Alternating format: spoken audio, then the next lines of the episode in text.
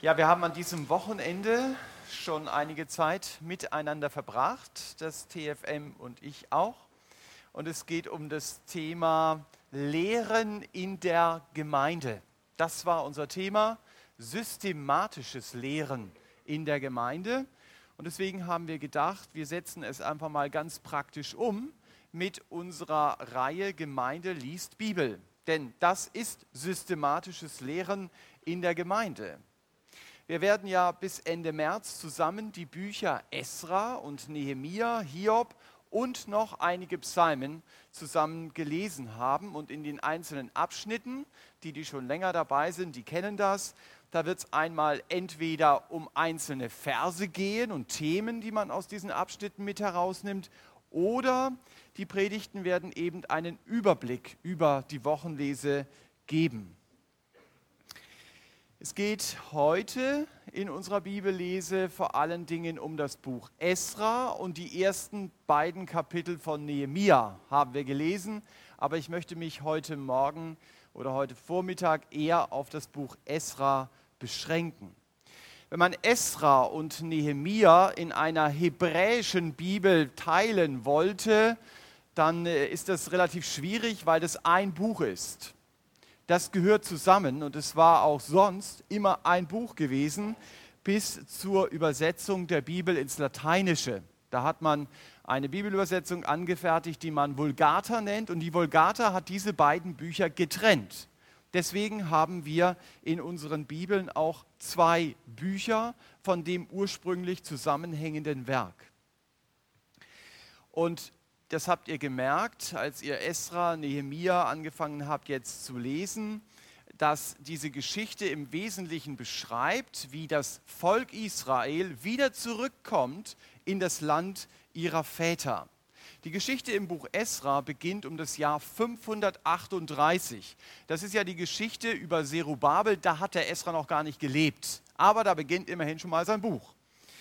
Und äh, Nehemia kommt dann 445 zurück nach äh, Jerusalem. Und das zeigt uns, so ungefähr 100 Jahre werden durch diese beiden Bücher beschrieben und abgedeckt.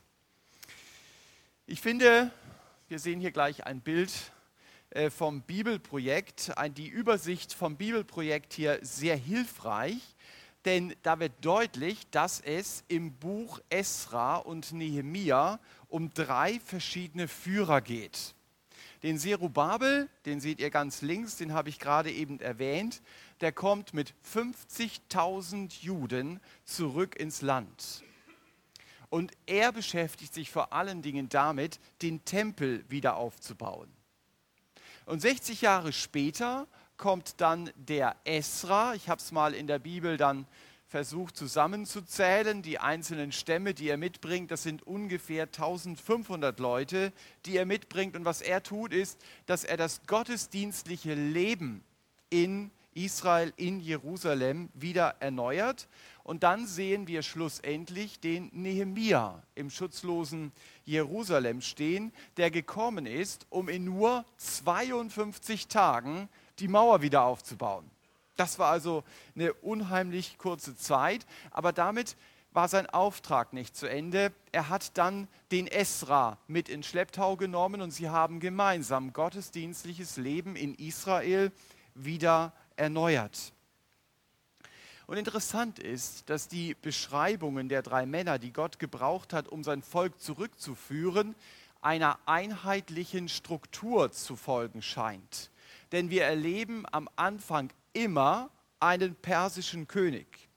Und dieser persische König wird von Gott bewegt, dass er einen Anführer nach Israel zurückschicken soll, um eben einen bestimmten Auftrag zu erfüllen. Sei es der Aufbau des Tempels, die Wiedereinführung gottesdienstlichen Lebens oder eben den Aufbau der Mauern. Das heißt, wir sehen, wie Gott in der Geschichte seine Ziele durchsetzt. Er gibt diesen Königen einen Gedanken in den Kopf und sie können nicht anders, als dass sie diesen Gedanken umsetzen müssen. Und wir können das nicht nur in der Bibel nachlesen, es gibt auch manche Geschichtsquellen außerhalb der Bibel, wo du einfach sehen kannst, ja, sie haben es wirklich umgesetzt. Gottes Gedanken sind hier zu Taten geworden. Das heißt, diese drei Könige, die ihr in den roten Kreisen hinter mir seht, sind also Werkzeuge Gottes, damit Gottes Versprechen wahr werden, die Gott Israel gegeben hat. Ich finde das eine ganz spannende Beobachtung. Es sind natürlich die Könige, die hier vordergründig handeln, aber es ist dein Gott, der im Hintergrund die Fäden zieht. Und wenn ich das sehe, dann gibt es mir vielleicht eine gewisse Gelassenheit, wenn mich zum Beispiel ein Vorgesetzter unter Druck setzen möchte oder mir deutlich macht, du bist abhängig von mir. Es stimmt, Gott gibt meinem Vorgesetzten manchmal die Möglichkeit, mir weh zu tun. Aber es stimmt nicht, dass ich von meinem Vorgesetzten abhängig bin. Diese Geschichte hinter mir zeigt, ich bin immer noch von Gott abhängig. Und wenn Gott in der Lage ist, Weltenherrscher zu lenken, also das waren sie damals, also die haben sehr viel Macht gehabt, dann kann er es erst recht mit meinem Vorgesetzten tun. Ich glaube, es ist wichtig, dass wir diese innere Überzeugung immer wieder haben, weil es uns eine gewisse Gelassenheit gibt und weil es mir auch das Gefühl nimmt, ich bin Menschen ausgeliefert. Alle drei jüdischen Anführer erleben hier Intrigen, ihnen werden Fallen gestellt und sie erleben offenen Widerstand. Das war so und ich glaube, das wird auch immer so sein, dass Gottes Volk bekämpft wird. Wenn Christen sich aufmachen, ihrem Gott zu dienen, dann wird es Widerstand geben. Zunächst einmal, und das werden wir dann auch sehen, vor allen Dingen im Buch Nehemia, dass Koalitionen angeboten werden, bei denen Gott eben nicht im Mittelpunkt steht. Das Ziel der Evangeliumsfeinde ist, mein Leben soll sich nicht um Gott drehen, sondern um andere Dinge. Damit wird mir dann der Kopf verdreht weil ich auf diese anderen Dinge schaue, weil ich diese anderen Dinge fixiere und nicht mehr auf Jesus schaue und von ihm wirklich meine Erfüllung erwarte. Und wenn ich darauf, auf diese Angebote, in Koalitionen zu gehen, nicht reinfalle, weil ich blicke, wie oberflächlich diese Erfüllungsangebote sind, dann kann es sein, es geht mir zum Beispiel wie Zerubabel, ich erlebe offenen Widerstand. Und Esra und Nehemiah haben es genauso erlebt. Aber diese drei Leiter erleben auch, Gott ist immer noch stärker. Er gibt ihnen die Kraft, mit diesem Widerstand umzugehen und an Gott festzuhalten und zu erleben, dass er gerade in diesen Schwierigkeiten nahe bei ihnen ist. Und im Buch Esra entdecken wir dann, warum Esra so nahe mit Gott lebte und Gott durch das Leben dieses Schriftgelehrten so groß gemacht wurde. Das Geheimnis steht in Esra 7, Vers 10. Diesen Vers liest ihr dort. Kein so langer Vers, um den geht es heute Morgen. Esra 7, Vers 10. Da heißt es, Esra hatte sein Herz darauf gerichtet, das Gesetz des Herrn zu erforschen und zu tun und in Israel die Ordnung und das Recht des Herrn zu lehren. Das war Esras Geheimnis. So habe ich die Predigt auch überschrieben, das Geheimnis des Esra. Er hatte also sein Herz, und das heißt natürlich nicht sein Herz, das in seiner Brust schlug, sondern sein ganzes Denken darauf ausgerichtet, Gottes Wort zu erforschen zu tun und zu lehren. Das war seine Sehnsucht. Und Gott sehnt sich danach, dass das auch die Überschrift für mein Leben ist. Erforschen, tun, lehren. Und bei diesen drei Worten will ich heute Vormittag stehen bleiben und daraus eben drei Überschriften machen. Erforsche Gottes Wort, tue Gottes Wort und lehre Gottes Wort. erforsche Gottes Wort. Die Bibel ist nicht irgendein Buch. Sie ist Gottes Wort. In der Bibel hat Gott sich offenbart. Das muss man leider heute auch in evangelikalen Gemeinden betonen. Wenn ich wissen will, wie Gott ist, dann muss ich die Bibel lesen. Die Bibel enthält nicht nur Teile von Gottes Wort. Sie wird auch nicht erst zum Gottes Wort, wenn sie mich innerlich berührt.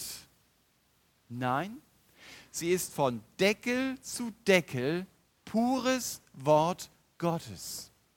Da ist gar keine Verdünnung drin. Jedes Wort, das in den Originalhandschriften steht, wollte Gott, dass es so dort drin steht. Und deshalb ist das Ergebnis, ich kann mich auf die Bibel verlassen. Ich muss nicht sortieren zwischen den Meinungen der Menschen und das, was vielleicht Gott gesagt hat. Natürlich ist in der Bibel nicht alles wörtliche Rede Gottes.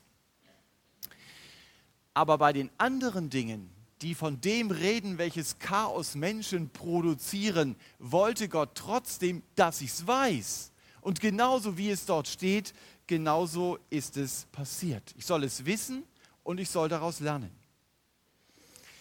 Aber damit ich diese Sätze, die da drin stehen, kenne, muss ich sie lesen. Und diese Zeit muss ich mir genauso wie Esra nehmen. Ich werde das Wort Gottes nie zufällig erforschen. Es wird immer, wie Juristen so schön sagen, Vorsatz sein. Ja, ich will das ganz bewusst. Ich will Gottes Wort lesen, ich will es hören, ich will es verstehen. Es ist machbar, einmal im Jahr die Bibel durchzulesen. Ist gar nicht so schwierig.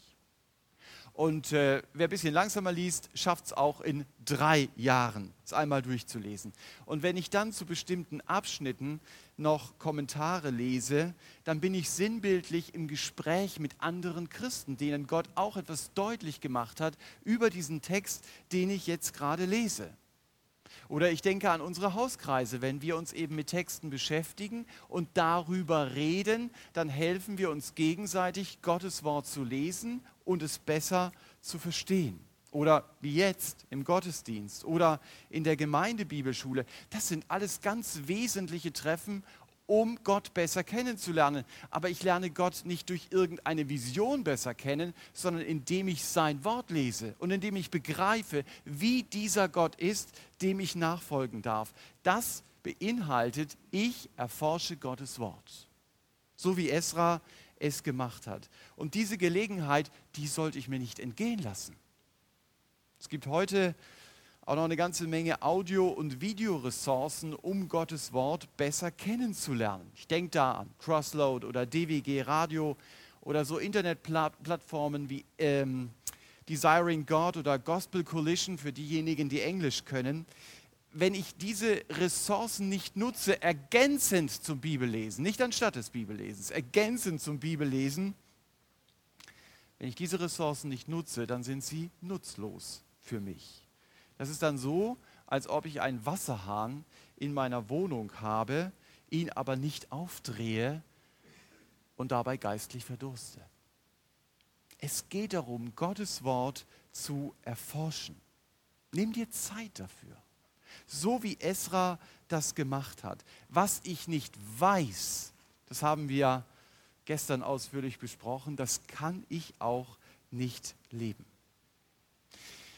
Wir sehen das in Kapitel 8 bei Esra, dass Esra ein Fasten ausruft. Er wusste also, Fasten ist wichtig, um das eigene Gebet zu unterstreichen. Kann ich mich fragen, habe ich mich damit überhaupt schon mal beschäftigt, was Fasten in meinem Leben bewirken soll? Was ich nicht weiß, das kann ich nicht leben. Und deshalb erforsche Gottes Wort ganz spannendes Kapitel bei Esra ist, die Israeliten heirateten Frauen aus anderen Religionen. Das ist so Kapitel 9, Kapitel 10, zwei große Kapitel, ein großes, großes Thema bei Esra, weil Esra versteht, das kann geistlich nicht gut gehen.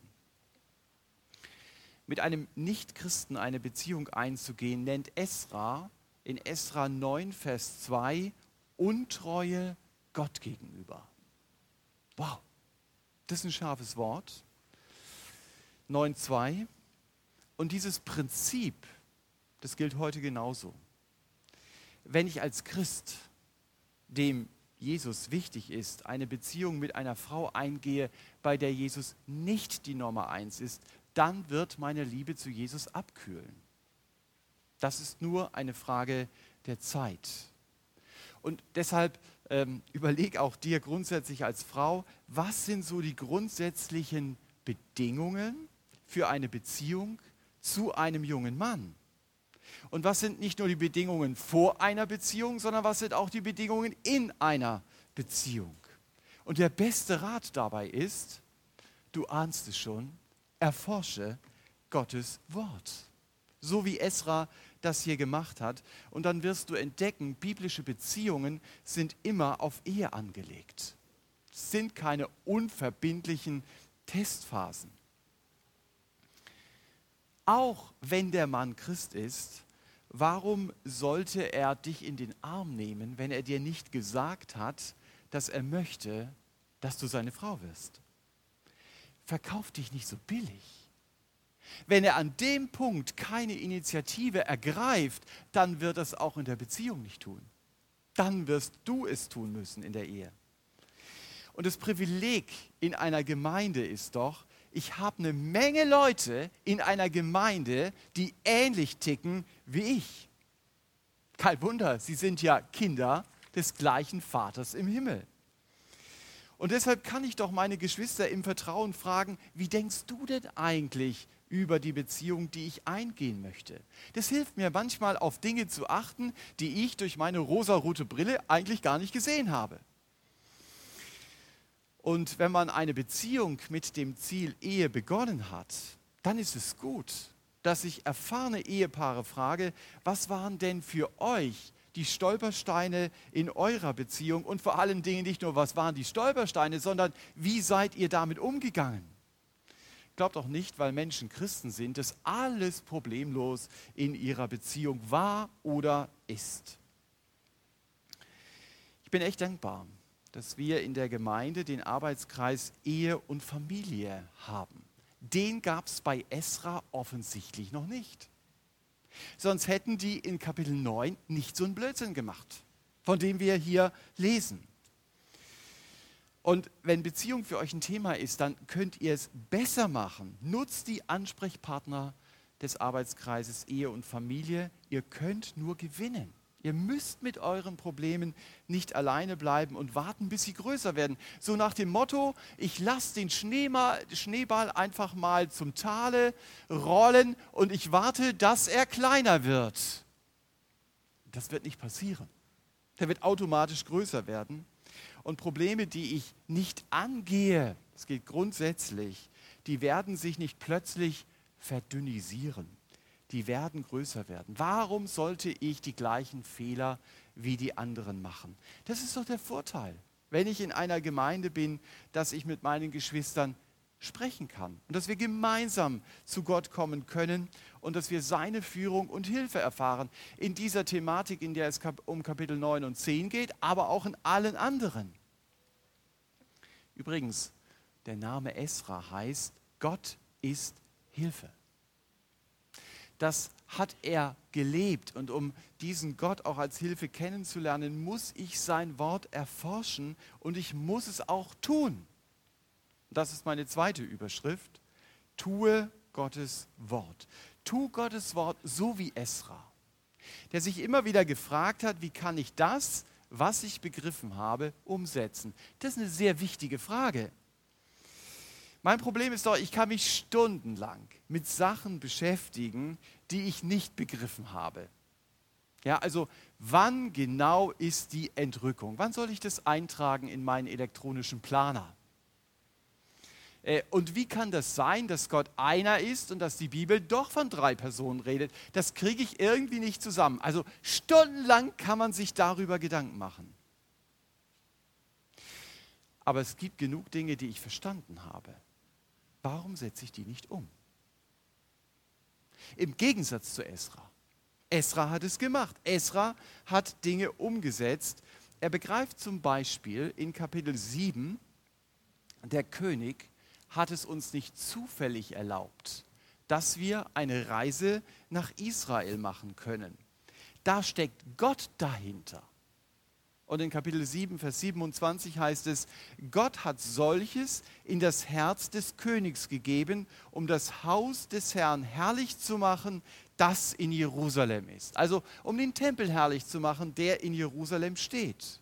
Und weil Gott dahinter steckt und der Esra das kapiert hat, heißt es in Vers 28, ich aber fasste Mut. Das hat er begriffen. Und dann hat, heißt es, weil die Hand des Herrn meines Gottes über mir war. Und dabei ist er aber nicht stehen geblieben. Er ist nicht dabei stehen geblieben, dass er Mut gefasst hat, sondern er tut Gottes Wort. Wir lesen dann weiter in Kapitel 7, ich versammelte einige der Familienoberhäupter aus Israel, dass sie mit mir hinaufzögen nach Jerusalem. Und dann ruft eben Esra das Fasten aus, von dem ich eben schon geredet habe, damit Gott sie bewahrt, weil sie eben einiges auch an Wertgegenständen bei sich hatten. Und ich finde es sehr interessant, dass es dann dort heißt, Esra schämte sich vom König, Soldaten zu erbitten. Kapitel 8, Vers 22. Also ihm ging es um Gottes Ehre. Und er sagt, ich bete, dass Gott uns bewahrt wenn ich geistlich wachsen will, dann ist es sehr wichtig, dass ich Gottes Wort tue. Dass ich nicht nur darüber rede. Auch das ist wichtig, Dinge zu verstehen. Aber das Entscheidende ist, dass ich es tue. Und genauso hat Esra es gemacht. Er ist dann wirklich aufgebrochen, auch wenn der Weg nicht ungefährlich war. Und ihr habt dann, wenn ihr bei der Bibellese dabei seid, in Kapitel 8, Vers 31 gelesen, dass sie einen Hinterhalt erlebt haben. Ah, das ist ja was ganz Tückisches.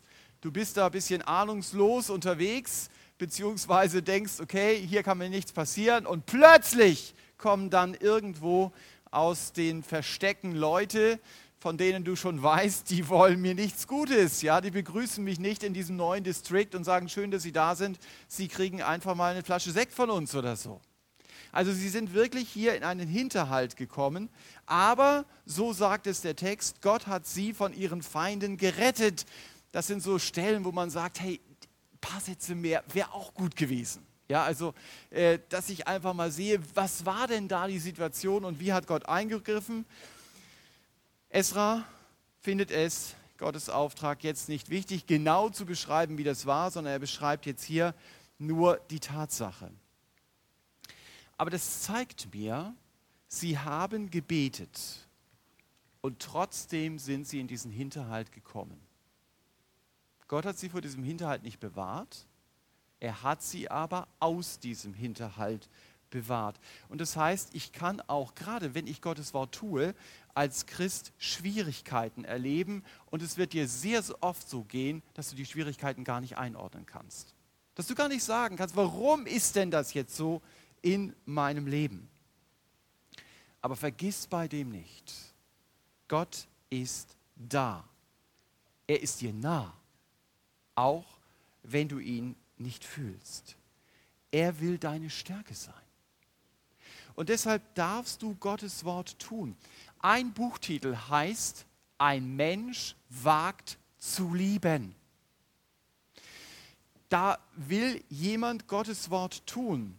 Florence Althorn hat Gottes Liebe Menschen entgegengebracht, die, ich sage es mal ganz euphemistisch, nicht besonders nett zu ihr waren. Und genau dabei hat sie erlebt, dass Gott ihr die Kraft geschenkt hat, sein Wort zu tun. Das ist nicht menschlich, Menschen zu lieben, die gehässig mit dir umgehen. Du wirst sehr schnell merken, das kann ich nicht aus mir selbst. Und weißt du, die gute Nachricht ist, ich muss das auch nicht aus mir selbst können. Liebe, Freude, Friede, Geduld und was Paulus alles in Römer 5, Vers 22 aufzählt, ist immer noch Frucht des Geistes.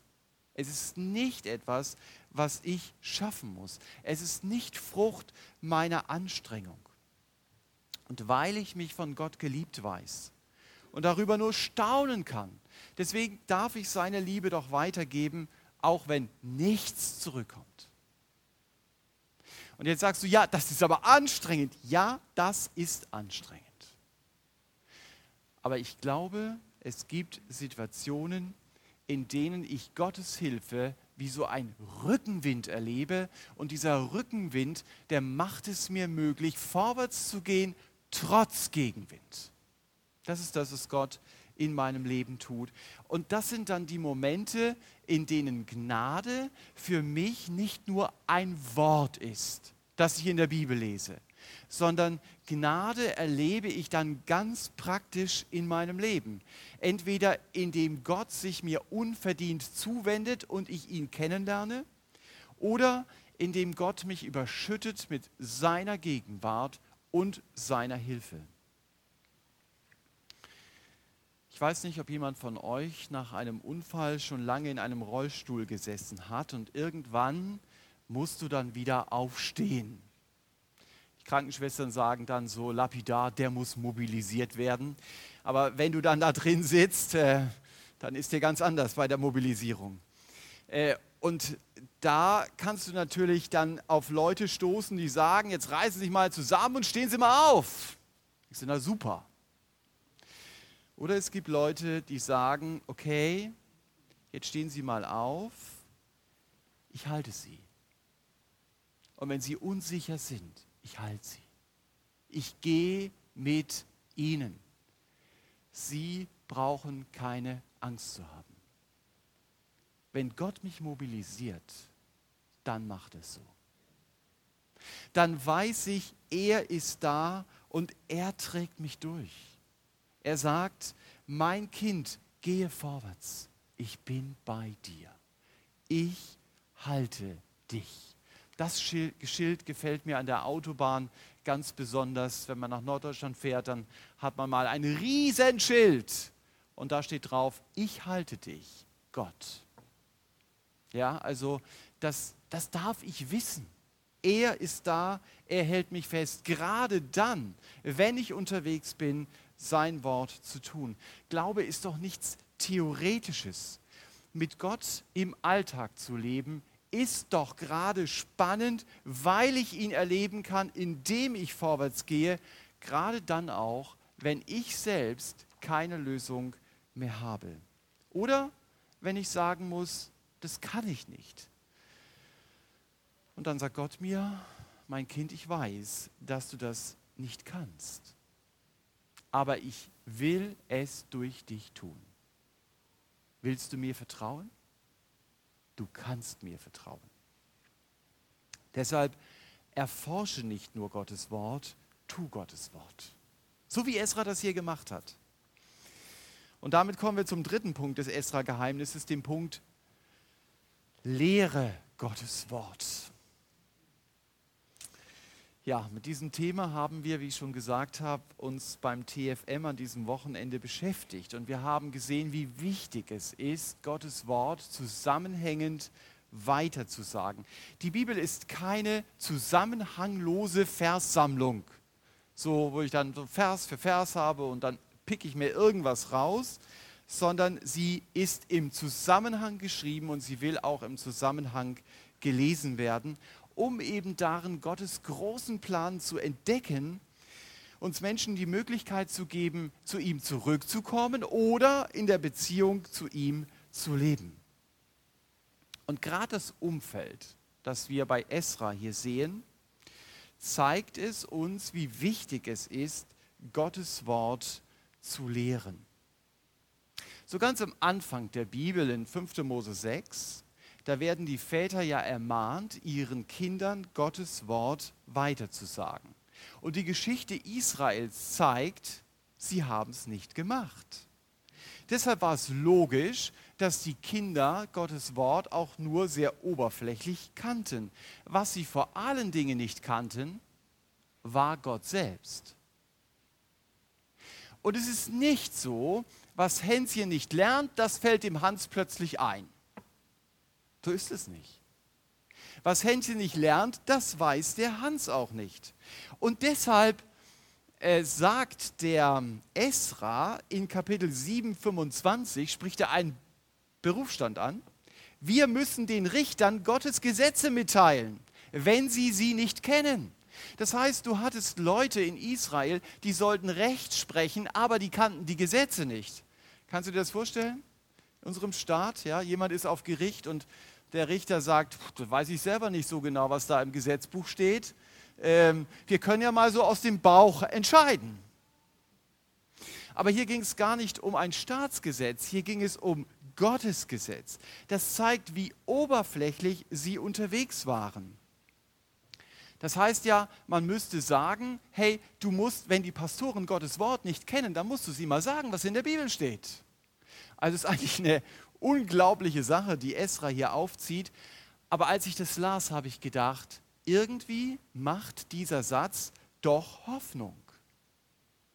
Es gibt so Punkte im Leben, da bleibt man stehen und sagt, Mensch, was habe ich in meinem Leben doch alles verpasst. Jetzt bin ich schon zehn Jahre mit Jesus unterwegs. Jetzt habe ich noch nicht einmal die Bibel durchgelesen. Ich merke, wie groß meine Lücken sind. Allein wenn ich im Gottesdienst sitze, dann weiß ich manchmal gar nicht, wovon redet der denn überhaupt. Und ich begreife, ich kenne Gottes Gedanken so wenig. Das war für Esra kein Problem. Er sagt, wenn du es nicht kennst, dann erzähle ich es dir, wie die Bibel Gott beschreibt, damit du ihn auch besser kennenlernst.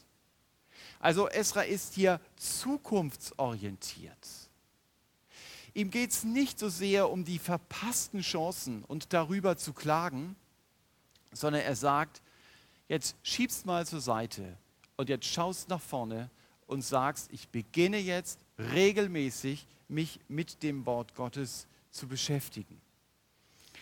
Und dann geht es dir vielleicht wie den Juden beim Nehemia nachher. Also es war ja mal ursprünglich ein Buch. Da haben sie die Bibel gelesen und dann fiel ihnen was auf. Dann haben sie es rumbuchstabiert. Was ist denn das? Laubhüttenfest, weißt du das? Nö. Weißt du das? Nö, keine Ahnung. Äh, und dann haben sie es gelesen und dann haben die gedacht, hey, das war ein Fest, das haben wir komplett vergessen.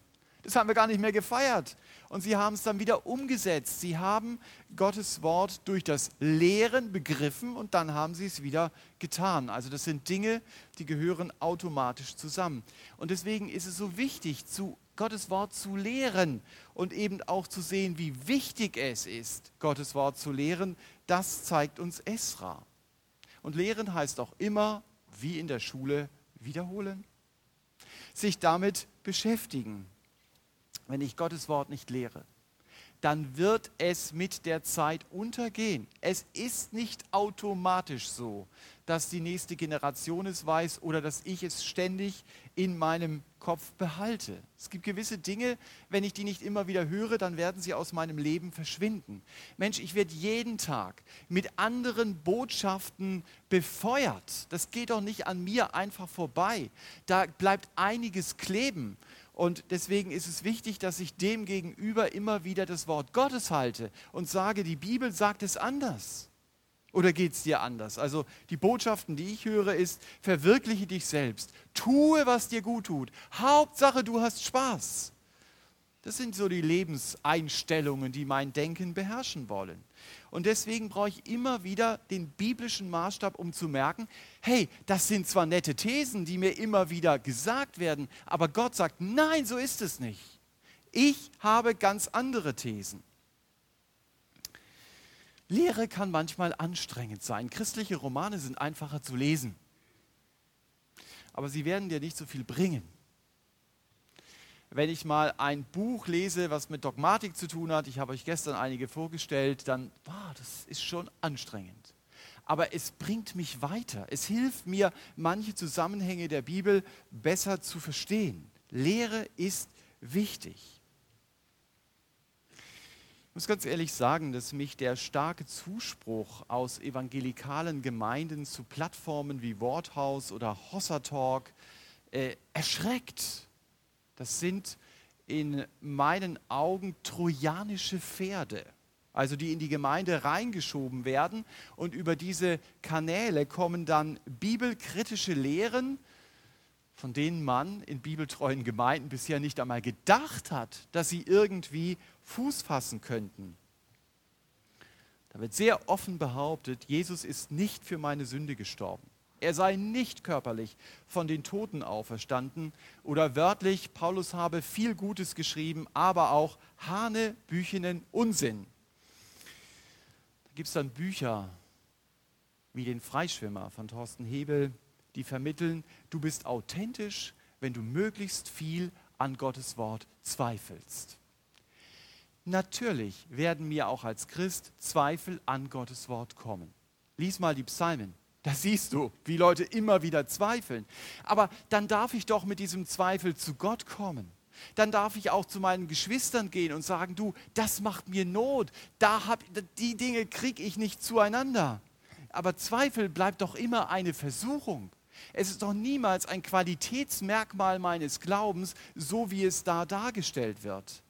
Und wenn ich Gottes Wort nicht lehre, dann werde ich sehr bald leere Worthülsen dreschen und dann mache ich mir mein Bild von Gott und ich denke, dass dieses Bild von Gott dann wirklich das Bild ist, das die Bibel zeichnet. Und ich merke gar nicht, das ist völlig getrennt voneinander zu sehen.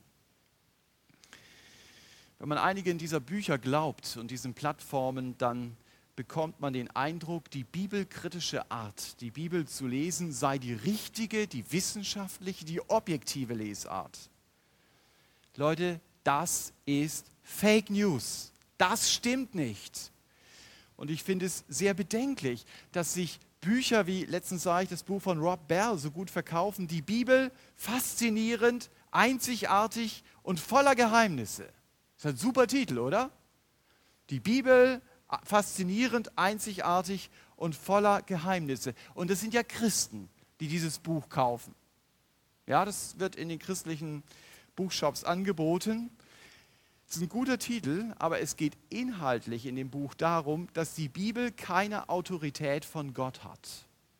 Und dass es auch nicht um rettende Tatsachen in der Bibel geht, sondern um Berührtsein und Faszination. Das ist das Entscheidende. Und dann lese ich Kommentare von Lesern wie, sehr empfehlenswert, Ausrufezeichen, man lernt die Bibel aus einer anderen Perspektive lesen. Das ist wohl wahr. Äh, kann ich nur weiterempfehlen, steht dann dort. Ich kann solche Sätze nur schreiben, wenn ich das Bibeloriginal nur oberflächlich kenne. Da ist jemandem noch nicht mal aufgefallen, dass dieses Buch absolut bibelkritisch ist, weil er kaum Ahnung davon hat, was die Bibel selber lehrt. Und deswegen kann ich nur ermutigen, lehrt die Bibel. So wie Esra das gemacht hat. Natürlich, das fängt an in der Familie, dass ich als Vater und Mutter im Blick auf meine Kinder Gottes Wort weitergebe, aber auch als Mitarbeiter im Kinderdienst, in den Jugendgruppen, in den Hauskreisen.